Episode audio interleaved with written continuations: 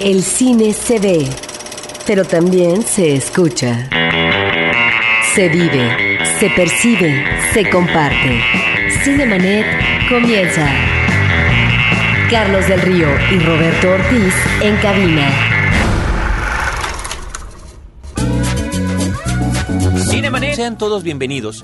Yo soy Carlos del Río y por supuesto me acompaña Roberto Ortiz. Tendremos cine comercial, Carlos, donde hay que anunciar, y esto me parece que es importante, dos películas mexicanas en cartelera, en estreno, y al mismo tiempo de la cartelera cultural que nos tiene varios ciclos muy atractivos. Nos referimos a las películas por una parte ópera y por la otra es mejor que Gabriela no se muera y por supuesto que de todo eso les estaremos platicando a lo largo de este programa. Platicaremos también de lo que hay en la otra cartelera. Eh, está entre otras cosas el ciclo de rock en el cine. Tenemos por ahí una entrevista con el director de Joy Division que les vamos a compartir y mucha más información, así que por favor no se vayan, quédense aquí. Cartelera. Los estrenos en pantalla grande. Go ahead, make my day. Vamos a platicar, Roberto, de lo que se ha estrenado esta semana en la cartelera comercial. Entre otras cosas, hay una película española del año pasado que aquí se está promoviendo bajo el título de Entre Amigas, aunque el título original es Atlas de Geografía Humana. Siempre me llama la atención, Roberto, eh, de por sí cuando las traducciones de los títulos de las películas cambian radicalmente, se alejan del título original o sobre todo cuando explican de qué se trata. En este caso me sorprende más, y no es la primera vez, que una película de habla hispana se le cambie el título para promoverla aquí en México. Eh, que además, al parecer, según eh, checamos, nada más aquí en México se llama así, entre amigas. En eh, cualquier otro lado, incluyendo por supuesto España, de donde es originaria la cinta, se llama Atlas de Geografía Humana. A mí me parece que eso debe ser por cuestiones de, pues sí, que le parezca o no interesante a la gente el título de la película.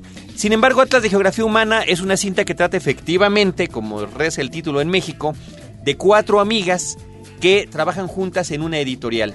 Eh, las cuatro son mujeres entre los 35 y 45 años más o menos, eh, de diferentes niveles eh, sociales y económicos, que sin embargo llevan una amistad y que están viviendo distintas situaciones de relación de pareja. Eh, vaya, por un lado, una mujer que lleva años en un matrimonio que al parecer no funciona, donde el esposo le es infiel, otra que el esposo le es indiferente, una más que está divorciada, otra que no ha encontrado alguna pareja en su vida. Y a través de sus distintas historias, y una parte interesante de la película es justamente los monólogos de cada una de ellas sobre su propia situación, nos vamos enterando de cómo se sienten y de lo que les va deparando la vida en ese momento justo. El título original, Atlas de Geografía Humana, pues es porque ellas trabajan en una editorial y su proyecto principal que están llevando en ese momento es una colección en fascículos, efectivamente, de un Atlas de Geografía, al que le tienen que cambiar el nombre porque la competencia le sacó otro que se llama Atlas de Geografía Universal.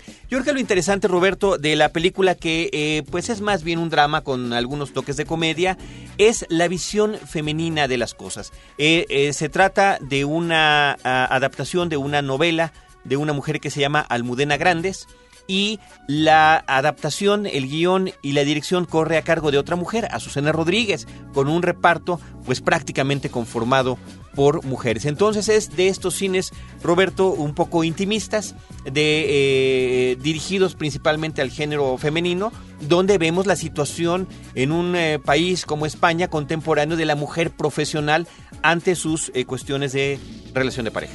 Bueno, y por otra parte, Carlos estrena en la cartelera comercial la película Ópera, una cinta mexicana de Juan Patricio Riverol. Es una cinta que es actuada por Marina Magro y Arturo Ríos. También aparece Martín Lasalle, aquel actor no muy bueno desde mi punto de vista, pero que es legendario porque participó hace muchos años en una película de Robert Bresson en Francia.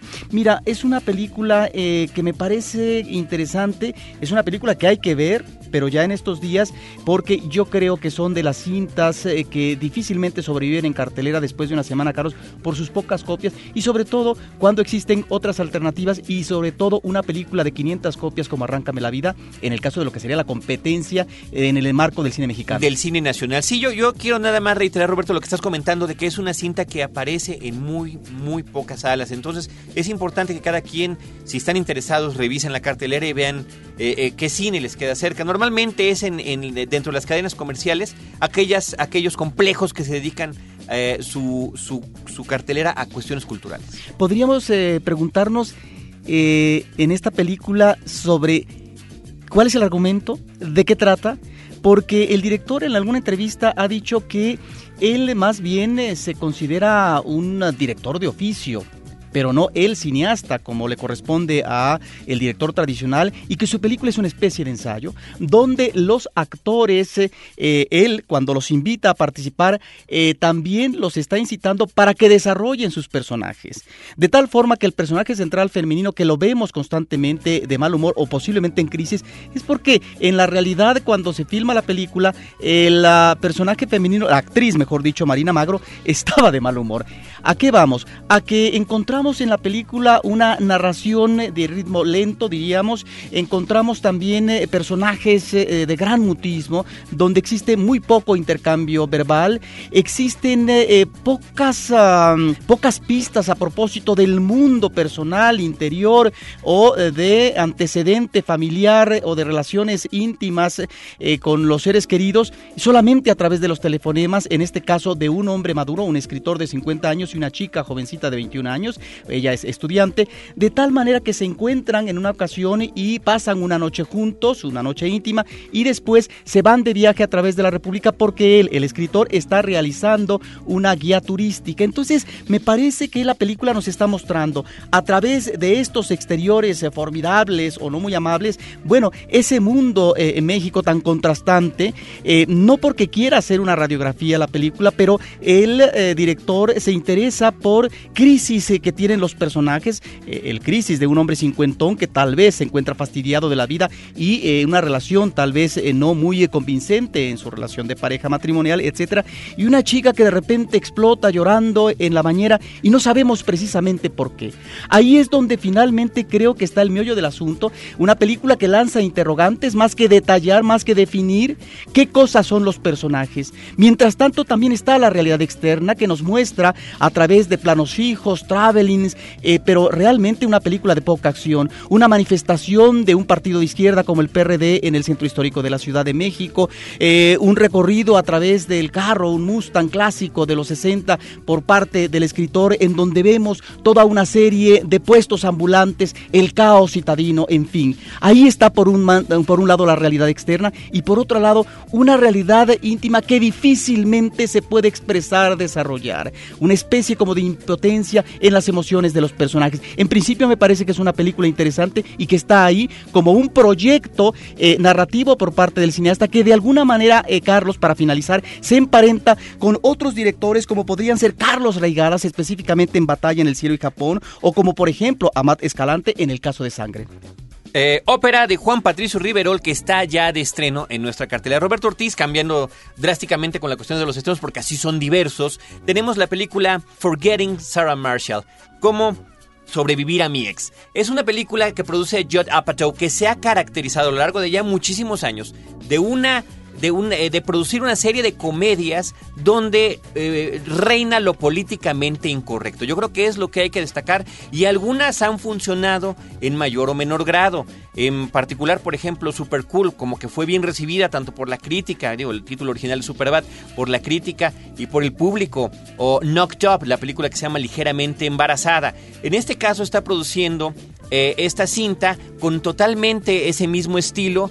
Y yo creo que el resultado es eh, una película en este caso dispareja pero cuando hay momentos hilarantes de verdad que funcionan funcionan muy bien. Sin embargo pues esta cuestión de que de que no se termina de, de mantener el ritmo y de que de repente eh, pasar de lo políticamente incorrecto a lo vulgar extremo, pues no siempre nos, nos termina de atrapar. Yo sí quisiera destacar que efectivamente hay momentos muy agradables de la película y quiero eh, también eh, subrayar la presencia en la cinta de Mila Kunis, esta chica que aparece en, en, eh, la serie de That 70 Show, ese show de los 70s, y que da voz a uno de los personajes de televisión de, de Family Guy pero que aquí creo que pues sí resulta convincente y encantadora.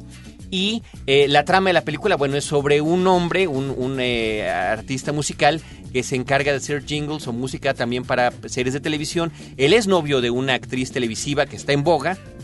Ella truena con él por dejarlo por un rockero. Él se escapa a Hawái para olvidarse de ella y resulta que ella está vacacionando con este rockero allí en Hawái por supuesto pues es el clásico enfrentamiento y eh, comedia de enredo. Roberto Ortiz, eh, bueno, finalmente para comentar en este espacio, brevemente comentaremos que ya es, también se está estrenando la comedia mexicana Mejores que Gabriela no se muera. Para todos aquellos que gozan del cine con un sentido diferente, tenemos pases dobles para funciones de la Cineteca Nacional. Escribe a promociones@cinemanet.com.mx y llévate tus boletos para lo mejor del cine internacional con la Cineteca Nacional y Cinemanet. No te quedes fuera de foco. Cinemanet regresa en un instante.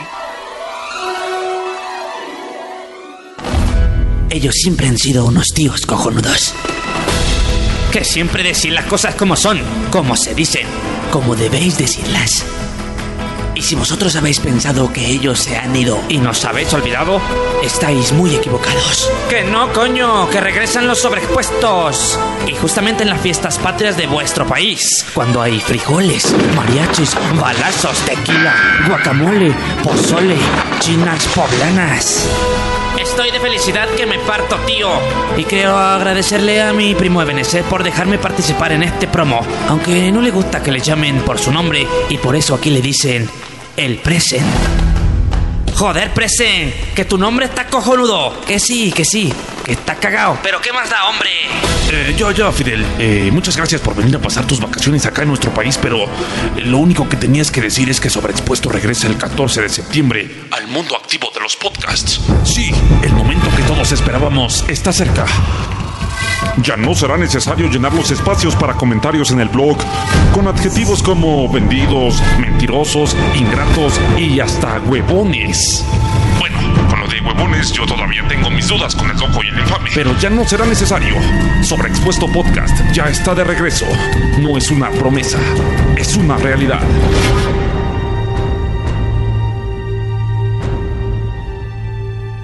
Y mira, Fidel, sí somos colegas y lo que gustes, pero yo prefiero que no menciones más lo de mi nombre real. Digo, no me avergüenzo de él, pero me da más caché acá ser el presentador. O sea, sé yo.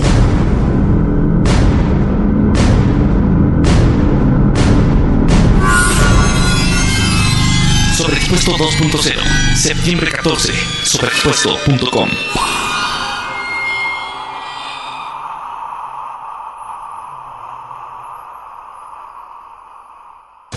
porque nuestros oídos están hambrientos de música auténtica.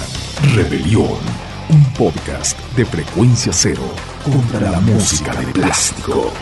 www.frecuenciacero.com.mx Los leones no son como los pintan están de regreso, con el tema Respeta y protege a los animales.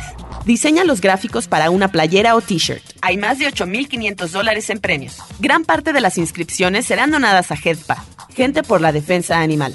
Consulta las bases en www.losleonesnosoncomolospintan.com. Ayúdanos a parar el maltrato a los animales. Los leones no son como los pintan. www.losleonesnosoncomolospintan.com. CBYK invita. Fin del flashback. Estamos de regreso. Butaca. Lo mejor de la otra cartelera. Ik zie daar van omvang zelfs.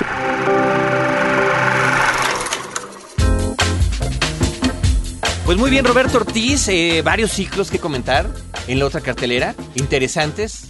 Muy eh, nutrido el panorama, Carlos. En principio me tocó ver esta semana el arranque de un ciclo de cine nórdico contemporáneo, Carlos. eh, una cinta que se tituló en México El hombre inoportuno de 2006, una coproducción de Noruega e Islandia de Jens Lyon. Una película ciertamente onírica, una cinta que nos muestra a un hombre que es recogido en un paraje desértico eh, para llevarlo a una ciudad moderna, una ciudad en donde todo parece ser que está perfectamente colocado en su lugar a propósito de los muebles, del trabajo, la organización perfecta. Pero no vemos niños, Carlos. ¿Dónde están los ancianos? Los ancianos están eh, recluidos, diríamos, en un edificio y de repente el personaje principal escucha una música en una especie de buhardilla y trata de saber qué hay más allá de eso. Inclusive utiliza, ¿verdad?, eh, una maquinaria para tratar de ver qué cosa hay más allá de eso. Los olores pareciera que son olores rutinarios y la vida en realidad es una vida que está ahí, eh, modélica, pero una vida eh, que parece no satisfacer, satisfacer al personaje principal porque no tiene estos ingredientes propios de lo que podría ser el mundo comunal. Es creo que una visión muy eh, negra de no solamente el mundo nórdico, yo diría del mundo en general, a propósito de estas relaciones frías en un mundo materialista donde no se da pie eh, para otro tipo de relaciones más humanas, más entrañables. Me parece que es una película extraordinaria y ahí está este ciclo de cine nórdico, Carlos, donde eh, se verán eh, lo mismo películas de Roy Anderson, este magnífico director de canciones del segundo piso. Se va a pasar Tú que estás vivo, una película que hizo a continuación, no tan lograda desde mi punto de vista, es como la continuación de canciones del segundo piso, que es mucho más contundente, pero al mismo tiempo el público podrá observar una comedia de Lars von Trier, que realiza una coproducción de varios países nórdicos de 2006, el jefe de todo eso. En fin, eh, películas también que tienen que ver, fíjate, un documental muy interesante a propósito de la entrevista que se hace a cinco habitantes de un país nórdico que están fumando y hablan sobre sí mismos, pero también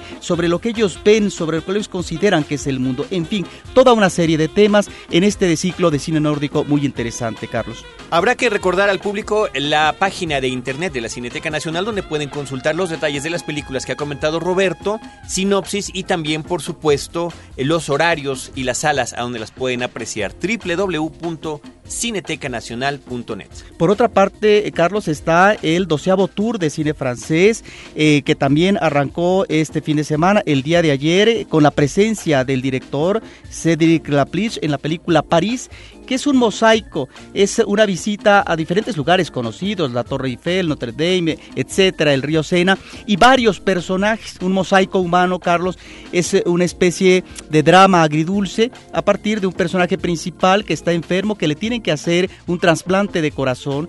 Entonces, en esta visión, en este registro eh, del París, de los exteriores, están los dramas individuales. Es un retrato eh, del París actual en eh, cuanto a ciertos personajes. No es pretenciosa la película en ese sentido, sino de mostrar, mostrar momentos, mostrar situaciones y en ese sentido es una película que puede llamar la atención al, al público. Está también Un secreto, una película reciente de Claude Miller, un director Está también este cineasta, Claude Lelouch, un cineasta que el público conoció allá por los 60 por Un hombre y una mujer. Crimen de autor, es una película de él. Está también Julie Julie Gabras, que es ah, la hija del realizador de corte político Costa Gabras, con la culpa la tiene Fidel. Hay, en fin, una serie de películas eh, que yo creo que van a ser de interés también para el espectador. Tenemos más información de lo que tiene que ver con el Tour de Cine Francés, es lo que sucedió en la conferencia de prensa esta misma semana.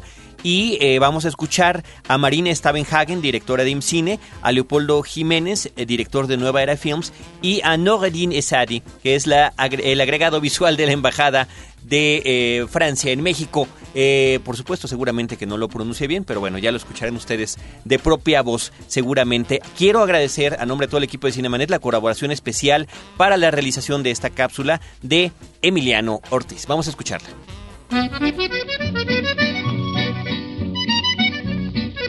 En la selección de este año podremos disfrutar de la sutileza y enfoque artístico del cine francés a través de un excelente retrato de la cultura gala en estos momentos quisiera pedirle a Nureddin Esadi, agregado audiovisual de la Embajada de Francia en México, que nos brinde unas palabras de Buenas tardes a todos. Eh, somos muy orgullosos de, esta edición, nueva edición del Tour de Cine Francés.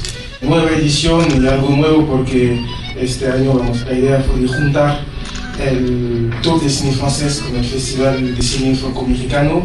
Por eso que hay eh, con las películas francesas quisiera decir que es, es único en ningún país, eh, eh, hablando de América Latina, se organiza un tour de cine francés con tantas salas de cine eh, y con tantas ciudades. Entonces, para la Embajada de Francia es algo muy, muy importante. Es, un, bueno, es para mí mi, mi proyecto más importante del año. Es muy importante para el Instituto Mexicano de Cinematografía formar parte, apoyar y respaldar en lo posible estas iniciativas de oferta cinematográfica en 56 ciudades del país. Eh, nos da muchísimo gusto no solo respaldar la realización del tour como cada año, sino que esta vez haya un nutrido conjunto de cortometrajes mexicanos, fruto de los concursos nacionales de cortometraje que organiza el Instituto Mexicano de Cinematografía y que irán, digamos, pegados un corto a, a un largometraje en el recorrido que hace el tour por la República Mexicana. Estamos seguros que este año los amantes del cine de calidad disfrutarán enormemente de la cuidada selección de siete largometrajes franceses y 16 cortometrajes mexicanos, producción 2008. El reconocido cinematógrafo francés Jean-Luc Godard dijo una vez, el cine es algo entre el arte y la vida, y las siete cintas de este decimosegundo tour son muestra de ello. Desde el amor que se vive en las calles de París hasta el suspenso de las persecuciones de los prófugos de justicia. Esta decimasegunda edición visitará los más de 50 complejos a nivel nacional. Contaremos aparte con la presencia de Cédric Lapiche, aclamado director de la película París. Vamos a tener siete películas eh, de, de los más diversos géneros, con los cinematografistas más importantes, como decía Jimena, viene, nos va a acompañar Cedric Lapiche, sus películas todas han, se han estrenado con bastante éxito en México, y esta película, París, creo que va a simbolizar muy bien lo que es la cinematografía francesa. Eh, también tenemos una película de Claude Miller, Un secreto, tenemos también dos comedias, un thriller de Claude Lelouch, que fue, creo que todos lo recordaremos como director de un hombre y una mujer, que todavía es totalmente vigente dentro de la cinematografía francesa. Entonces estoy seguro que es una selección que da para todos los gustos y pues yo creo que con este apoyo del INCINE nos va a dar no solo ganas de seguir viendo cine francés, sino de también ir a ver películas mexicanas. Estos 16 cortometrajes son de primer nivel. Muchas gracias. la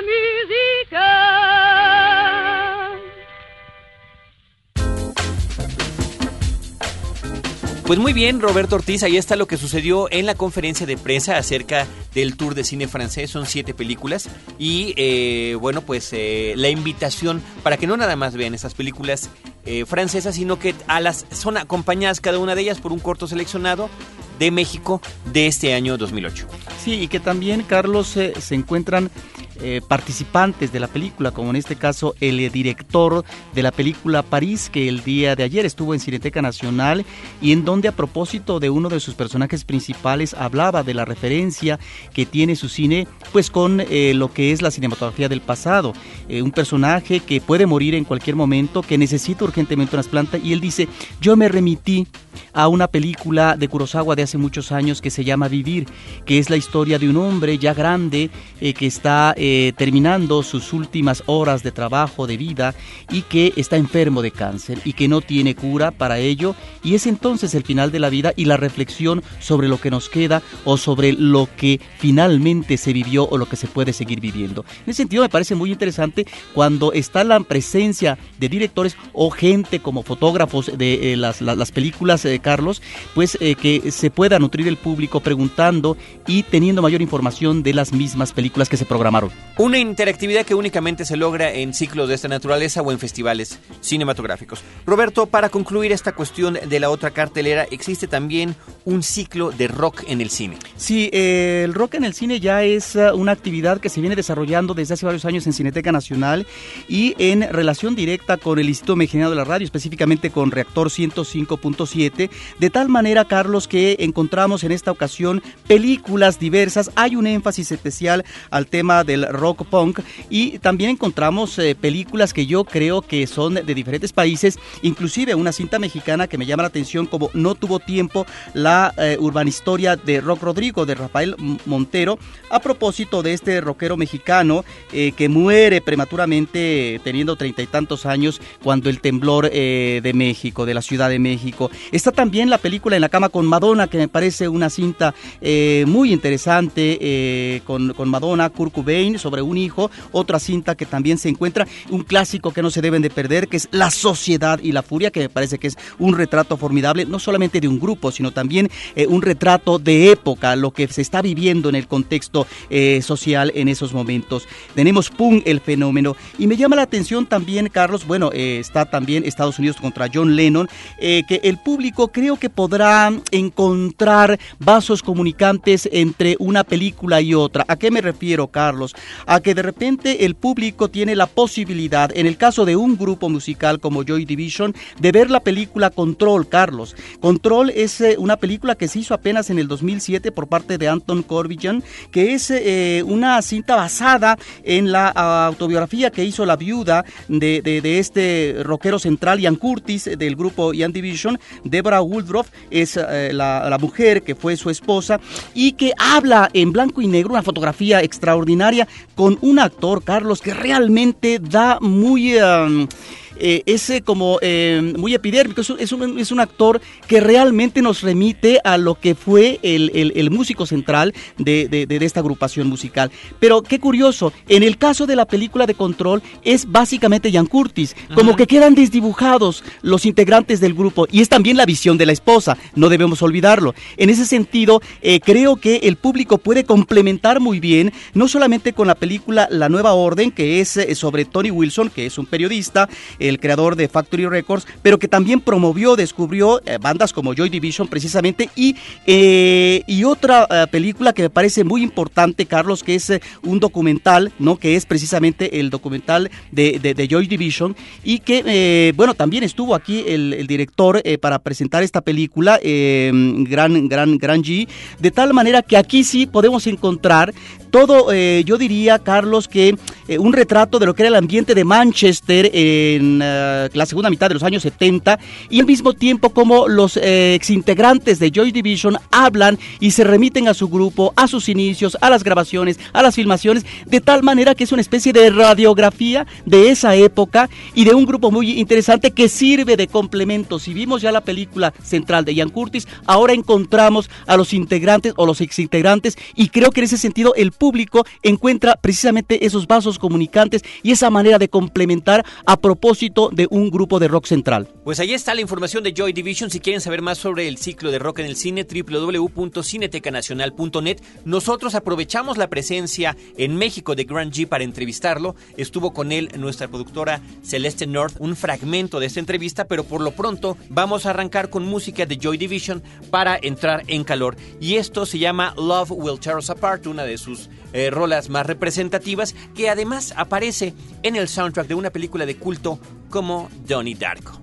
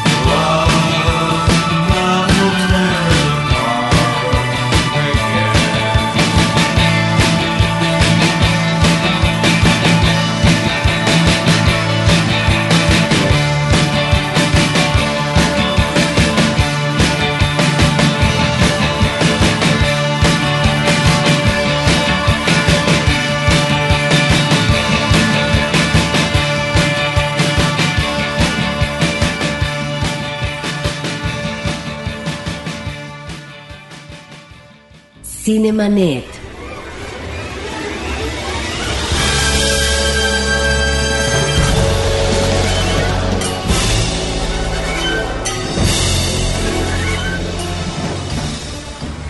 Los créditos ya están corriendo. Cinemanet se despide por el momento. Más en una semana. Vive cine en Cinemanet. Frecuencia cero. Digital Entertainment Network.